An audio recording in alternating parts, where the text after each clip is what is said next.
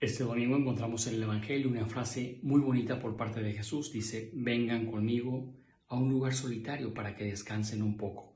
El Señor nos invita al descanso. Después de esta frase vendrá una explicación donde Jesús dice que ve a una multitud enorme de personas que andan como ovejas sin pastor. Para que nosotros cristianos podamos llevar agua y alimento y sentido de la vida a todos estos que andan a veces medio despistados, necesitamos acercarnos al Señor y necesitamos estar bien humana y espiritualmente. Por eso el descanso es algo necesario.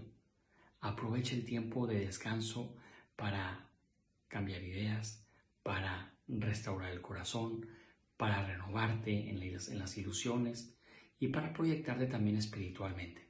Tenemos ese cometido de tratar de llevar también alimento y sentido a todos aquellos que andan despistados.